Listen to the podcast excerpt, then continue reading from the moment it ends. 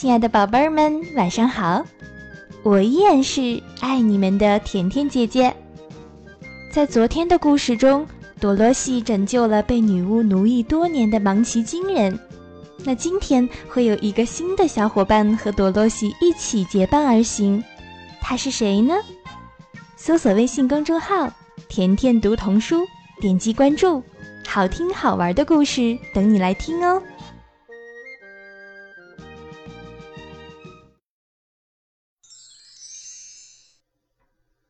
多罗西救了稻草人，现在就剩下多罗西一个人了。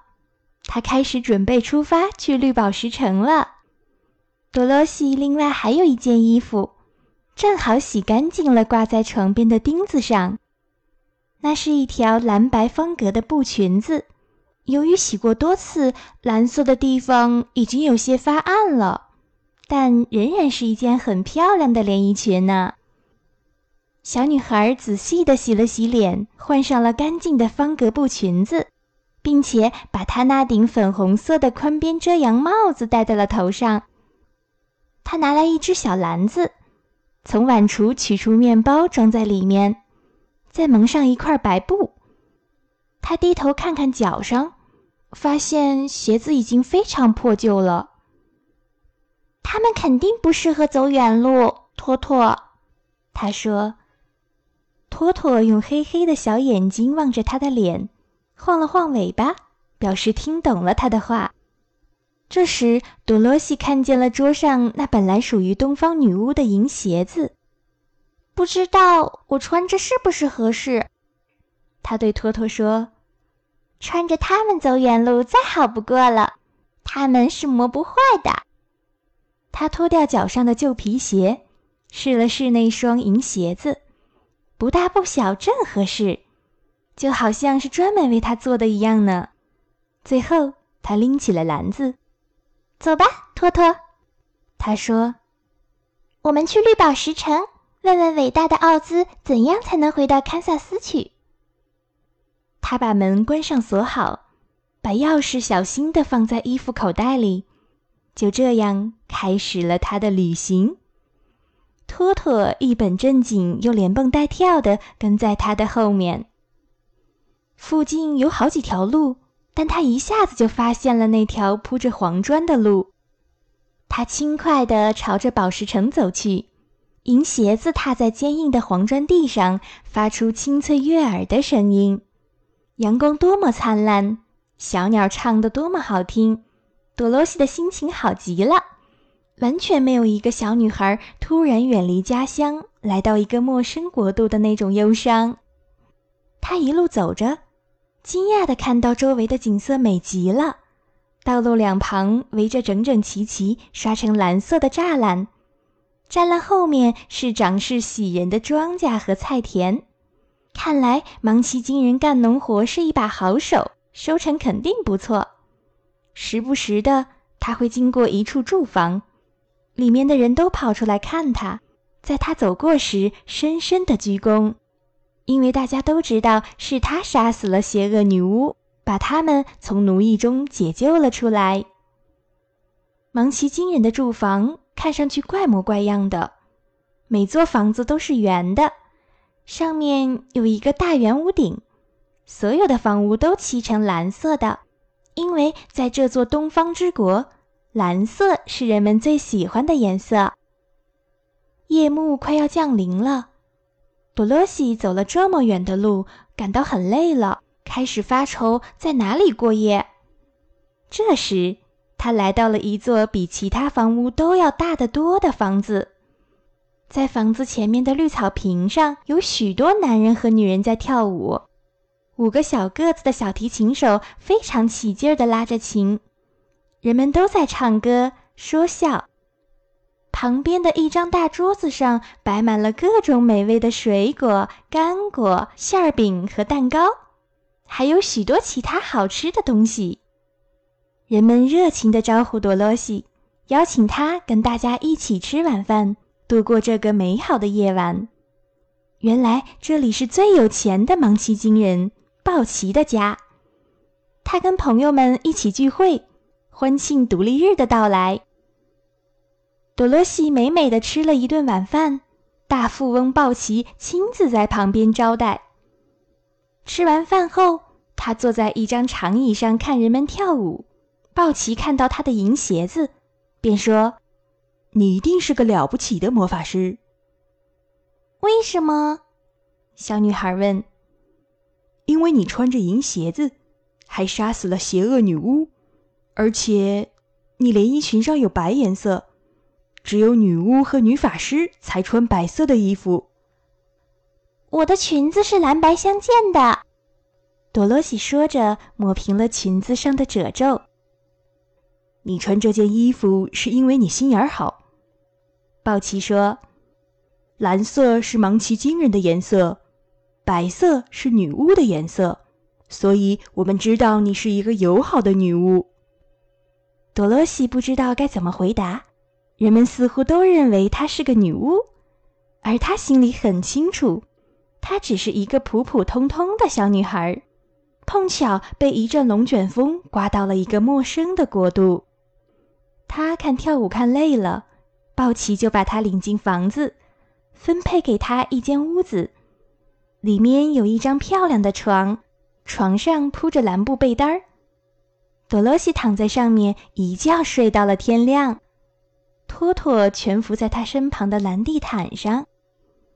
第二天早上，吃过了丰盛的早餐，多罗西问：“到绿宝石城还有多远？”“呃，不知道。”鲍奇严肃地说。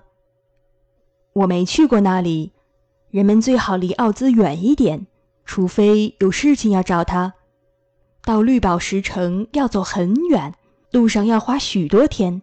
我们这个国家又富足又舒适。”而你必须经过许多危险野蛮的地方，才能到达目的地。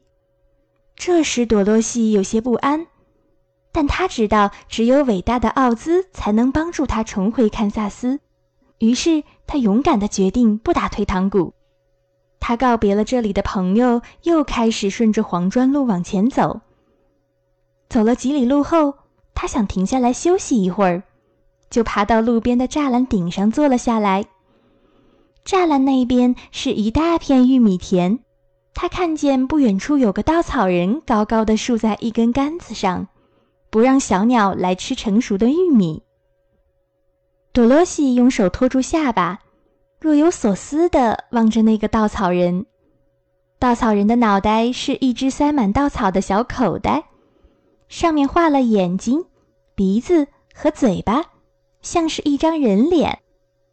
多罗西专注地打量着稻草人那张画出来的古怪的脸，他吃惊地看到一只眼睛慢慢地朝他眨了一眨。刚开始，他以为肯定是自己看错了，因为堪萨斯的稻草人是从来不眨眼睛的。可是接着，稻草人又友好的朝他点了点头。日安，稻草人用非常沙哑的声音说：“你你会说话？”小女孩惊讶的问：“当然啦。”稻草人回答：“你好吗？”“我很好，谢谢。”多罗西很有礼貌的说：“你呢？”“我不太好。”稻草人微笑着答道：“一天到晚的竖在这上面吓跑乌鸦，真是太无聊了。”“你不能下来吗？”多罗西问。不能，这根杆子钉在我的背上呢。如果你能行行好，把这杆子拿开，我会非常感激你的。多罗西伸出双臂，把稻草人从杆子上取了下来。由于身体里塞满了稻草，它的分量很轻。非常感谢。稻草人被放到地上后说：“我觉得自己像换了个人似的。”多罗西觉得纳闷极了。他居然听见稻草人说话了，而且稻草人还对他鞠了一躬。啊，你是谁？稻草人伸展了一下四肢，打了个哈欠，问道：“你要去哪儿呢？”我叫朵罗西，小女孩说：“我要去绿宝石城，请求伟大的奥兹把我送回堪萨斯去。绿宝石城在哪儿？稻草人问。奥兹是谁？怎么，你不知道吗？多罗西吃惊的问。不知道，我什么都不知道。你看，我是稻草做的，所以根本就没有大脑。他悲哀的回答。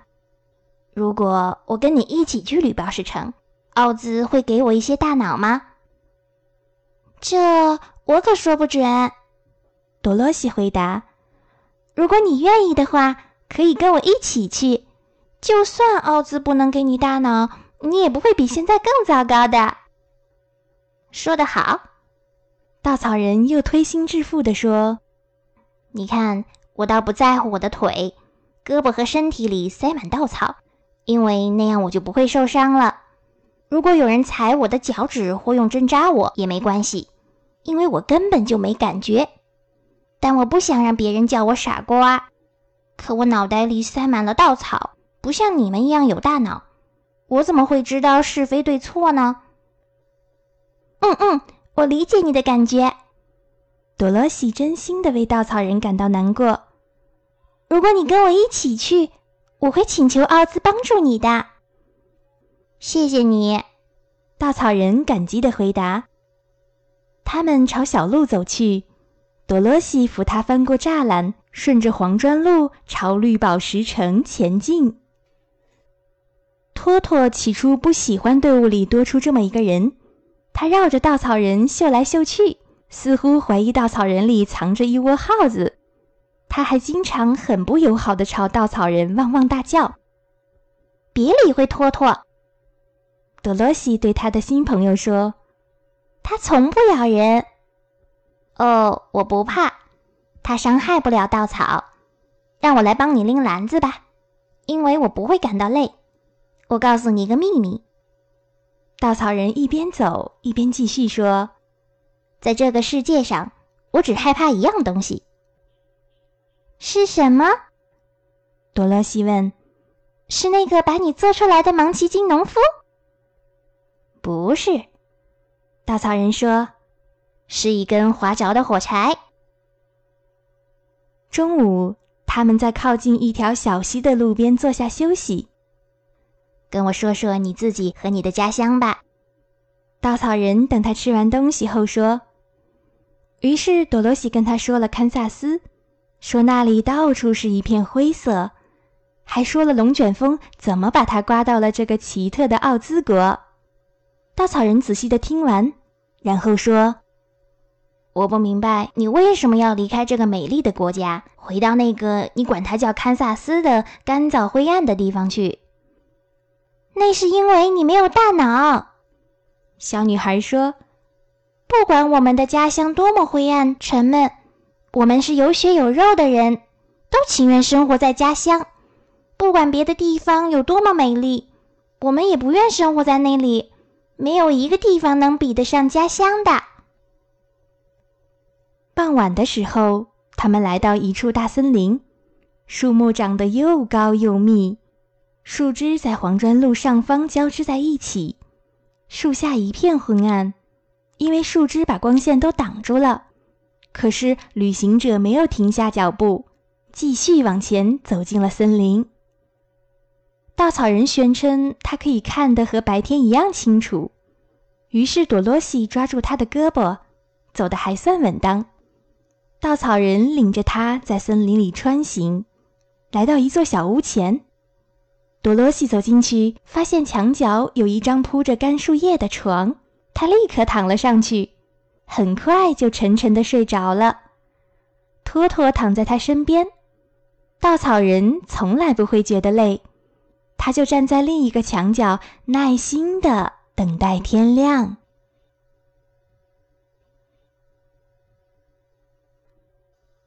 好了，小朋友们，故事就讲到这里了。今天是谁陪着朵罗西一起前往奥兹国呢？那在明天的故事中，又有一位新的小伙伴加入呢。他到底是谁呢？